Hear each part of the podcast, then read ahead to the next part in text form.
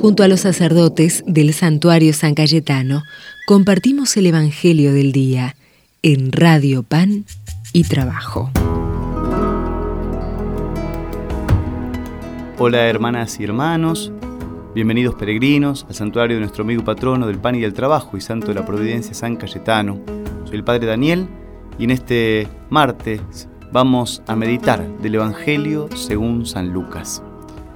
Al regresar los 72 discípulos de su misión, Jesús se estremeció de gozo movido por el Espíritu Santo y dijo, Te alabo Padre, Señor del cielo y de la tierra, porque habiendo ocultado estas cosas a los sabios y a los prudentes, las has revelado a los pequeños. Sí, Padre, porque así lo has querido. Todo me ha sido dado por mi Padre y nadie sabe quién es el Hijo sino el Padre, como nadie sabe quién es el Padre sino el Hijo, y aquel a quien el Hijo se lo quiera revelar. Después volviéndose hacia sus discípulos, Jesús les dijo a ellos solos, Felices los ojos que ven lo que ustedes ven, porque les digo que muchos profetas y reyes quisieron ver lo que ustedes ven y no lo vieron, oír lo que ustedes oyen y no lo oyeron. Palabra del Señor. No imaginemos a Jesús siempre serio o triste. La alegría es un tema típico del Evangelio de Lucas, desde la Anunciación hasta la Pascua, pasando por una especie de caravana de gente gozosa, entre los que se destaca principalmente María, nuestra Madre la Virgen, que se estremecía de gozo en Dios su Salvador, según nos relata Lucas en el capítulo 2. Pero aquí es Jesús el que se llena de alegría, que no es una alegría mundana, una euforia psicológica, un fuego artificial, sino el gozo que procede del Espíritu Santo, algo permanente, algo que se establece y fecunda en el corazón, se arraiga. Por eso nuestros corazones tristes necesitan invocar cada día al Espíritu Santo. Él es un verdadero manantial de alegría, que puede convertir en gozo nuestras amarguras más profundas. Pero el motivo de la alegría de Jesús es muy particular. Jesús se alegraba contemplando cómo los más pequeños y sencillos, los pobres, recibían la buena noticia y captaban los misterios más profundos del amor de Dios. Dios les otorgaba y les manifestaba su sabiduría. Y Jesús se goza porque es su Padre amado el que les manifiesta a los sencillos esas cosas profundas que permanecen ocultas para los sabios de este mundo. Jesús mismo es quien nos lo revela, porque solo Él conoce íntimamente al Padre y puede revelar sus misterios. Todo el Evangelio de Lucas es también un testimonio permanente de esta predilección del Padre y de Jesús por los pequeños, por los olvidados, los últimos, los marginados, los descartados, los despreciados del pueblo y la sociedad, pero que albergan en medio de la sencillez cotidiana de sus vidas un tesoro y una sabiduría profunda, un tesoro divino.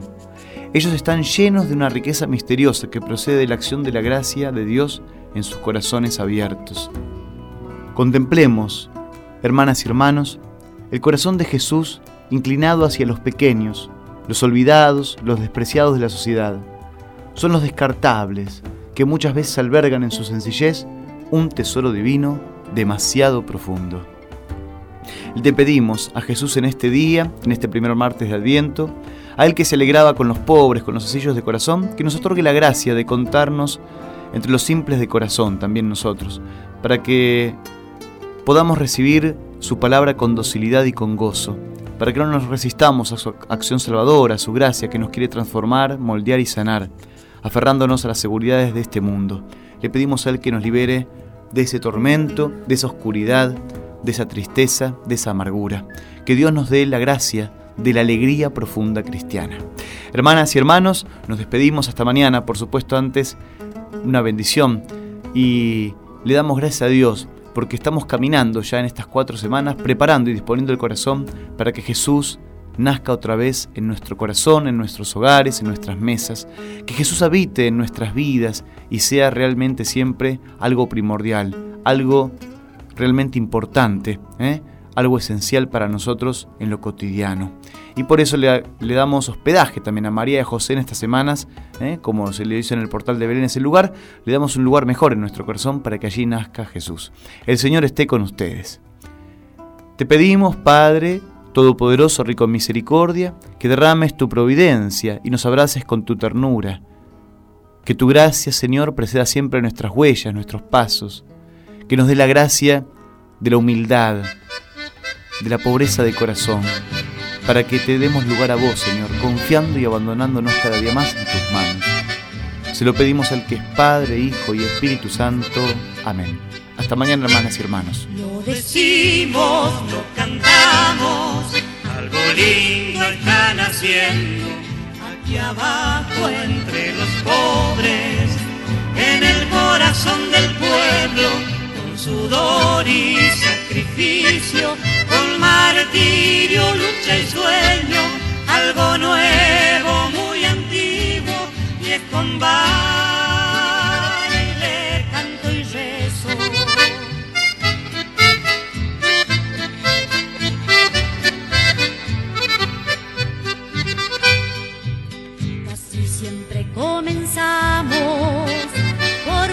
ya tiene el pueblo o por lo que necesita.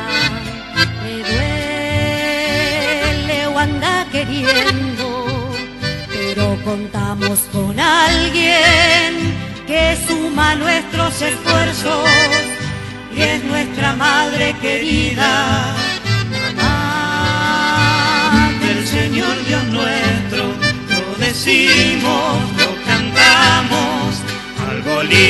Están haciendo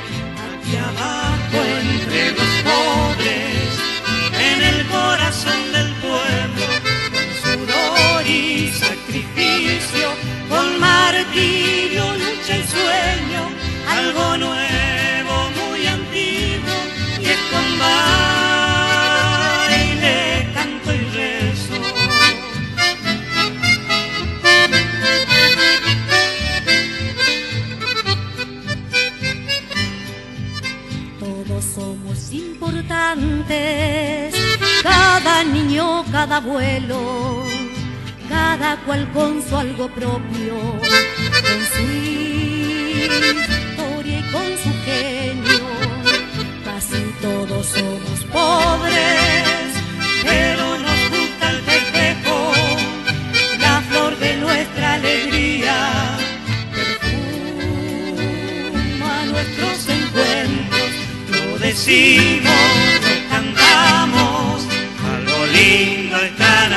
aquí abajo entre los pobres, en el corazón del pueblo, con sudor y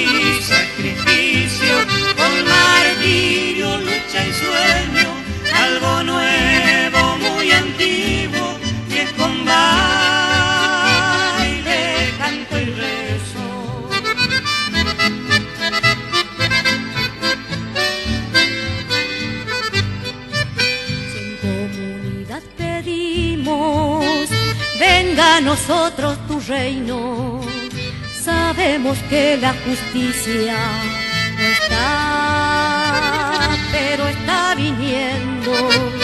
Sabemos que hay hermanos de pie rompiendo el silencio y hay un pueblo esperanzado que marcha hacia sus derechos.